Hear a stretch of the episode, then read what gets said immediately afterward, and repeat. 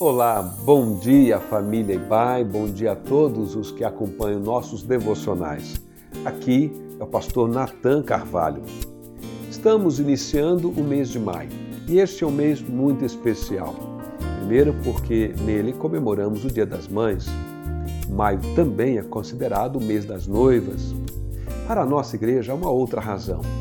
Maio é especial porque foi no dia 23 de maio de 1992 que foi organizado a Igreja Batista Avenida dos Estados, a Família Bairro, aqui na cidade de Curitiba, no estado do Paraná. Portanto, este é o mês de festa. Estamos celebrando 29 anos de organização. Assim, planejamos que os devocionais deste mês, a cada semana, fossem conduzidos por um segmento ministerial de nossa igreja. Estamos começando nessa semana com a nossa juventude. Assim, com muita satisfação, eu passo a palavra aos jovens da nossa família Bai. Bom dia, família Bai e todos aqueles que acompanham nossos devocionais. Aqui quem fala é o Matias e hoje é segunda-feira, dia 3 de maio de 2021. Nessa semana, como abertura de um mês especial para nossa igreja, falaremos sobre um importante conselho que o apóstolo Paulo deu ao jovem Timóteo em 1 Timóteo 4,12. Ninguém o despreze pelo fato de você ser jovem, mas seja um exemplo para os fiéis na palavra, no procedimento, no amor, na fé e na pureza.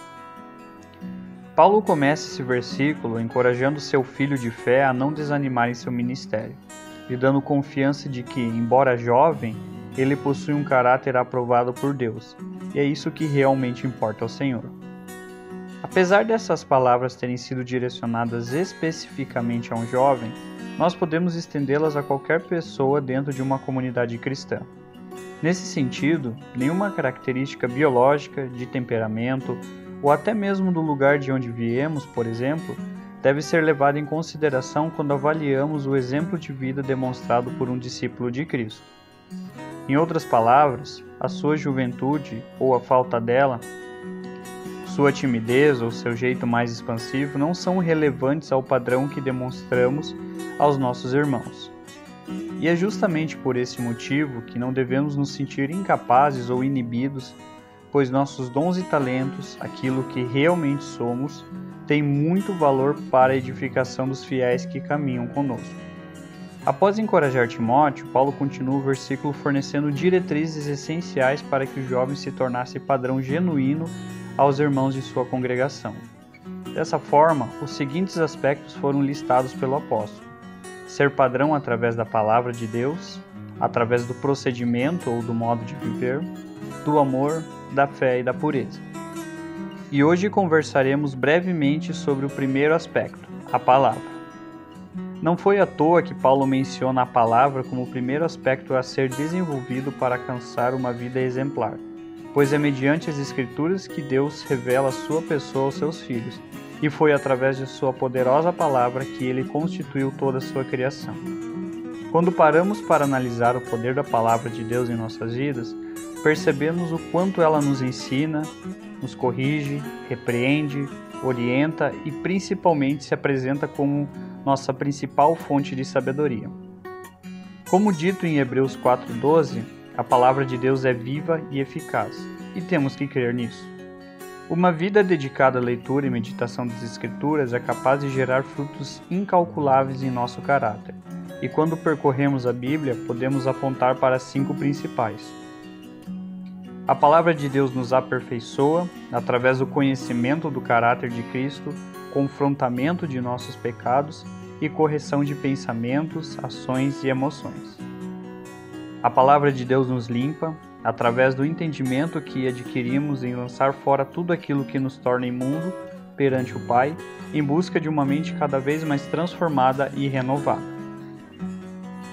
A palavra de Deus nos santifica, permitindo que sejamos renovados em todo o nosso ser e cada vez mais capacitados a morrer para o pecado. A palavra de Deus nos liberta através do seu poder de nos livrar daquilo que nos coloca em cativeiro, o pecado. E a palavra de Deus nos dá discernimento diante de todas as dúvidas, escolhas e medos que enfrentamos diariamente. Entretanto, não devemos nos esquecer que toda transformação gerada em nosso interior, através da verdade de Deus, deve ser canalizada para a vida daqueles que caminham ao nosso lado. Como mencionado pelo apóstolo Paulo em 2 Timóteo 3, 16 e 17, toda a Escritura é inspirada por Deus e útil para o ensino, para a repreensão, para a correção, para a educação na justiça, a fim de que o homem de Deus seja perfeito e perfeitamente habilitado para toda boa obra. A palavra do Senhor, assimilada e guardada em nosso coração, permitirá que sejamos honestos e assertivos no aconselhamento, testemunho, ensino e exortação. É necessário aprender a palavra não para nossa própria vanglória, mas para que possamos vivê-la e para que Cristo seja visto através de nós. Segundo o teólogo Jonathan Edwards, uma das características que autentifica a obra do Espírito Santo na vida de um cristão é o respeito e o amor que ele tem pela palavra de Deus.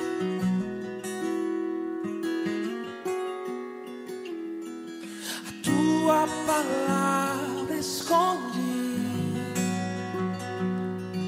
guardada no meu coração, pra eu pecar contra ti, Senhor.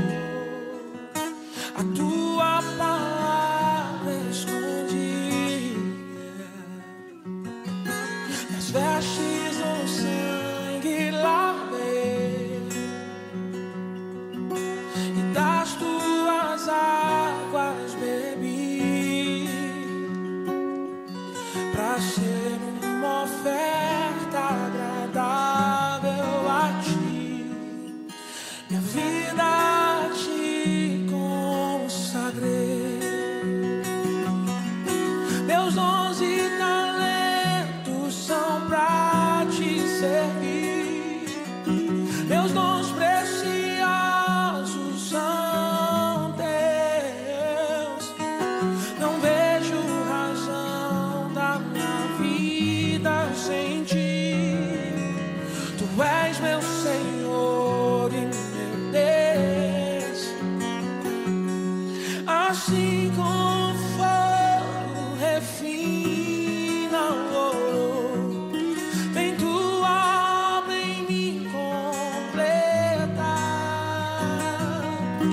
até que